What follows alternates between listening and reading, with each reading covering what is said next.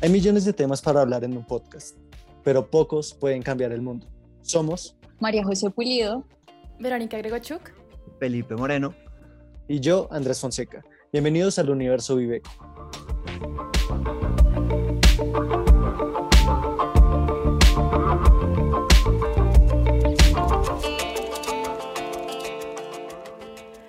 La educación ambiental, más allá de cualquier clase tradicional, establece la relación entre el humano y su entorno natural. De esto es lo que vamos a hablar hoy. ¿Cómo se explica esta relación y cómo se enseña esta relación aquí en Colombia, teniendo en cuenta pues, la actual crisis ambiental?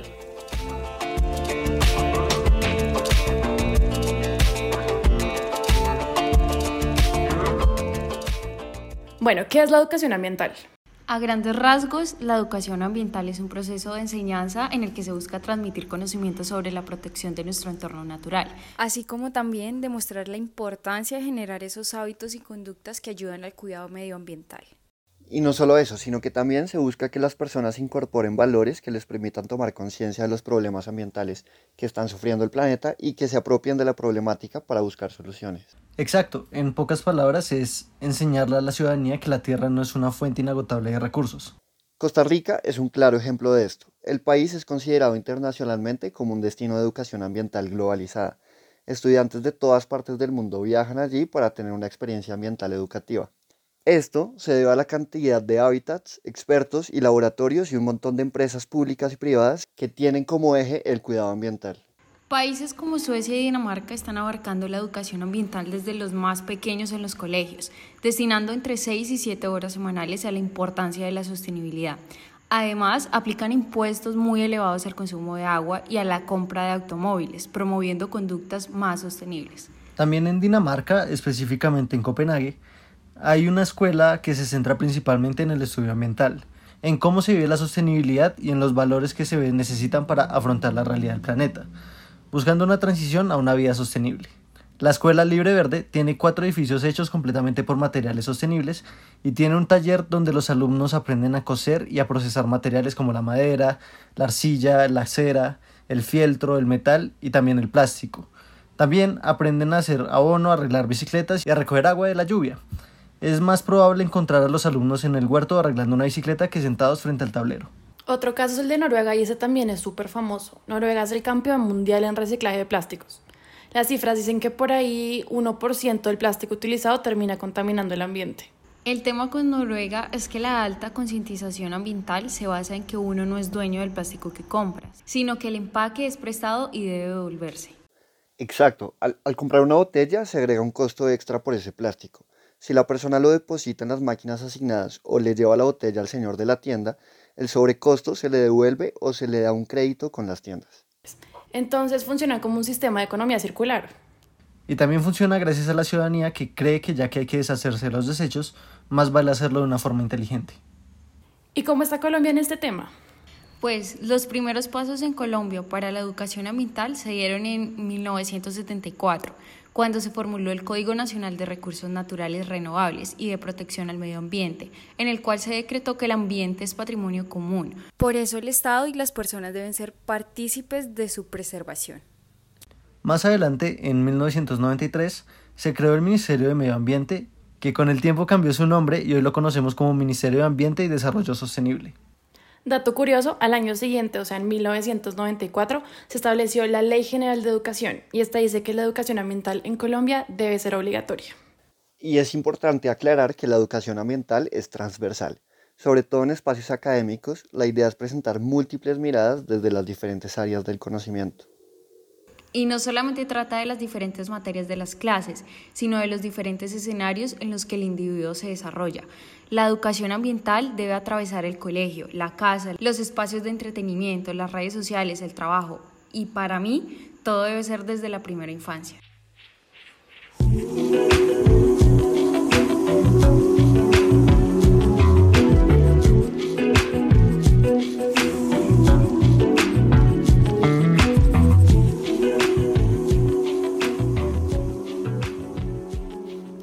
Hablemos de los colegios. Bueno, el proyecto educativo institucional ubica al PRAE, es decir, los proyectos ambientales escolares, como un eje que debe hacerse presente en todos los contenidos del plan de estudio de los niños. Lo que busca es que los estudiantes tengan una lectura sistemática de su entorno natural y así entiendan la complejidad que hay en el hablar del ecosistema. Por eso, esta educación no está en una sola clase aislada, sino que se trata de trabajar en todas. Para esto, dependiendo del colegio, se diseñaron planes de estudio enfocados para desarrollarse tanto dentro como fuera de las instituciones educativas. Para el caso de las actividades planeadas por fuera, se han planteado actividades en alianza con la comunidad para generar aportes trascendentes que permitan conocer el entorno en el que están, se apropien de esa realidad y puedan proponer proyectos que no se queden en lo escolar y puedan mejorar la calidad medioambiental de su contexto. Y esto de verdad funciona. Hace poquito leí un estudio de la Universidad de Stanford de 2017 donde se analizaron cómo beneficia la educación ambiental integrada a los estudiantes desde la etapa infantil hasta bachillerato. Concluyeron que el 83% de los estudiantes han mejorado su comportamiento ecológico. Esto se hizo basado en el análisis de estudios realizados entre 1994 y 2013. Por eso hay instituciones educativas que lo llevan aún más allá. EcoSchools es el programa de colegios sostenibles más grande del mundo. En Colombia hay 10 colegios privados que están adscritos a este programa. Para empezar deben tener un comité ecológico, crear planes de acción sostenibles y cumplir con un código sostenible de conducta. A los profesores le dan temas de clase, materiales de trabajo, webinars de donde sacar información ecológica. Funciona como una red de educación. Y sí, pero es limitada. Basado en la lista de los colegios colombianos unidos a esta red global, se puede decir que hay una privatización de la educación ambiental. No todos los niños del país están recibiendo la misma información ambiental y mucho menos con la misma calidad. Ahí hay otro punto interesante. Llevando toda esa teoría a la práctica, ¿ustedes recibieron educación ambiental en el colegio? Mm, de hecho yo no, nunca vi nada relacionado con el cuidado del medio ambiente, ni con temas de sostenibilidad, ni nada de eso en el colegio. De hecho, creo que todo lo que he aprendido ha sido de forma externa. Yo tampoco. Cambio, yo sí, me dieron educación ambiental sobre cómo reciclar, qué es el calentamiento global y cosas así. A mí también. De hecho, mi colegio es el primer colegio carbono cero de Bogotá. Este apoya iniciativas como la carrera verde, donde por cada participante se siembran tres árboles. También me acuerdo que todos los años por salón plantábamos un árbol y en la clase de biología trabajábamos mucho con el compostaje de los desechos que daba la cafetería. Incluso tengo entendido que hoy el colegio tiene su propia huerta. En cambio, mi educación ambiental fue en casa. Todo lo que sé del medio ambiente lo aprendí de mi mamá. De alguna forma lo siento mucho más eficiente. No me dieron teoría en clase, lo vi en la práctica en casa y lo incorporé. Y lo repliqué en mi día a día. Esa es la diferencia con los países que tienen las mejores cifras en términos de tratamiento de los desechos y cuidado ambiental. A los niños se les explica en clase, pero lo viven en sus casas. No queda en el aire. Si sus modelos lo hacen, ellos también lo harán. Si no, los niños no tienen cómo vivir de una forma amigable y no tienen los medios. De acuerdo a los tips que da la Fundación Educo, la mejor forma de enseñarle a los niños sobre el medio ambiente es llevarlos a espacios como granjas, escuelas, bosques, páramos y que allí puedan ayudar como limpiando el espacio. De esta forma los acerca a la realidad, ven cuáles son las condiciones y se incita a que participen en el cuidado. Otro acercamiento es desde los valores. Con los más chiquitos se trabaja una serie de valores para ayudarlos a relacionarse consigo mismos y con los demás niños. Esto mismo aplica a la hora de tratar temáticas ecológicas. En este caso se trata de que trabajen el respeto y el amor por la naturaleza, motivar a los niños a entender que el ambiente está vivo y necesita de un cuidado. Los llevará a desarrollar un sentido de pertenencia por el mundo en el que habitan y compasión por los demás seres vivos. ¿Y cuáles son las recomendaciones para empezar con esa educación ambiental desde casa? Las enseñanzas desde el hogar van desde explicar las 3R, reciclar, reutilizar y reducir, hasta la creación de conciencia sobre la situación medioambiental actual y los limitados que son los recursos naturales, logrando de esta forma que le den valor a cada uno. Así es, es que desde casa se enseñan pequeñas acciones como apagar la luz, cerrar el grifo, desenchufar los aparatos electrónicos que no estén en uso o regar las plantas. Y detrás de esto, explicarles que cada una de estas pequeñas acciones individuales tienen impactos enormes también. Además que es importante que desde casa se les enseñe mucho el respeto por los otros seres vivos, los animales y las plantas, para que entiendan que son seres sintientes y que necesitan también de un cuidado súper específico. Y es que prácticamente todo es un espacio de enseñanza. Si vemos un incendio en el noticiero, es bueno explicar sobre el cuidado del papel y la protección a los montes. Si salimos a la calle, se pueden encontrar espacios para explicar el rol del transporte público en la construcción de ciudades sostenibles. De cada uno de estos espacios se pueden sacar alternativas para enseñarles a los más pequeños.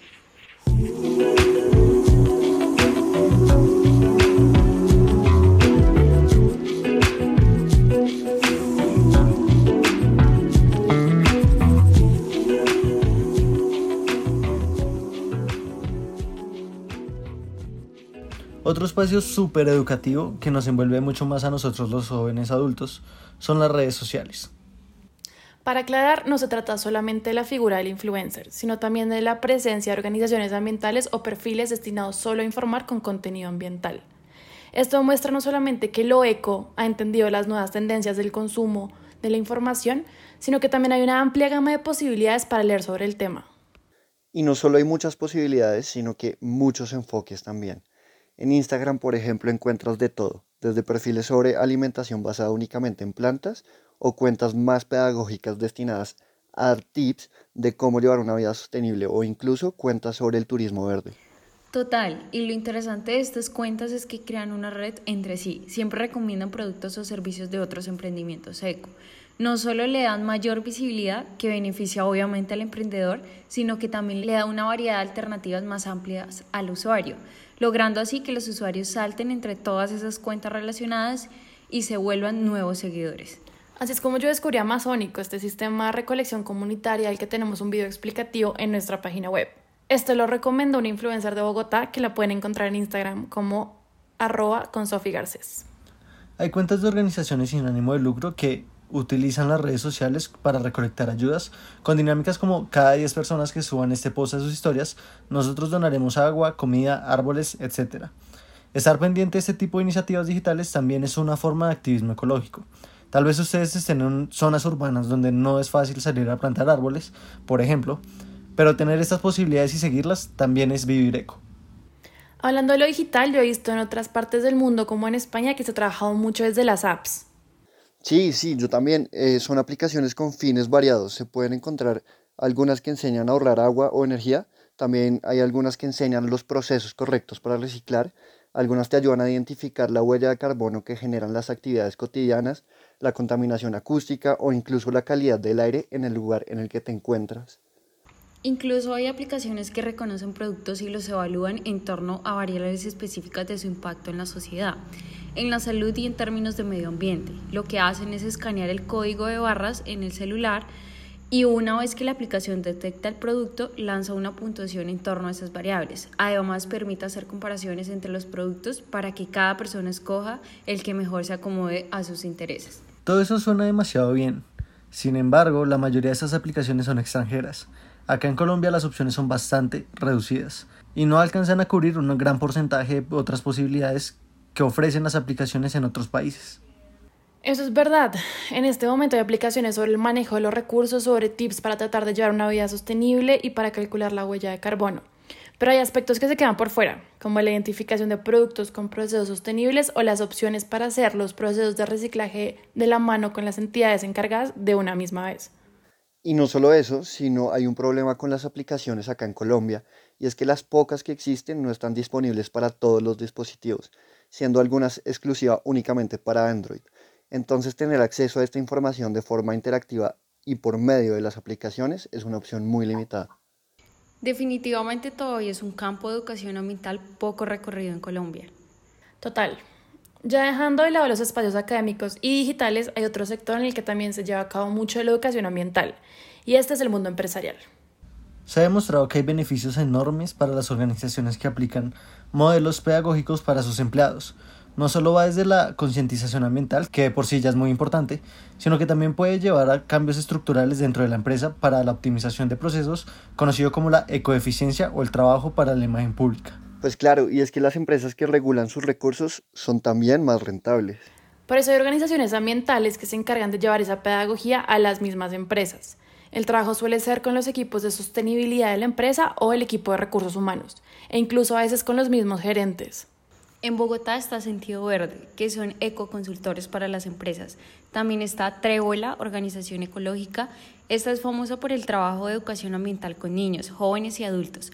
Con las empresas se enfocan más en educación experiencial, mejora del clima organizacional y capacitación en manejo de residuos sólidos. También se pueden organizar actividades para que los empleados asistan a jornadas voluntarias de siembra con la red de árboles y los talleres ecológicos con la Fundación Humedales de Bogotá. En esto puede participar cualquiera y son formas de educarse y a la vez ayudar. Los invitamos a todos a seguir esas iniciativas. Todas tienen sitio web con mayor información sobre cómo participar. Eso va igual para los programas ecológicos para colegios de los que hablamos hoy y de los eco-influencers también. Gracias por escucharnos. Esto es Bioeco, donde aprendemos a consumir y a entender el mundo eco.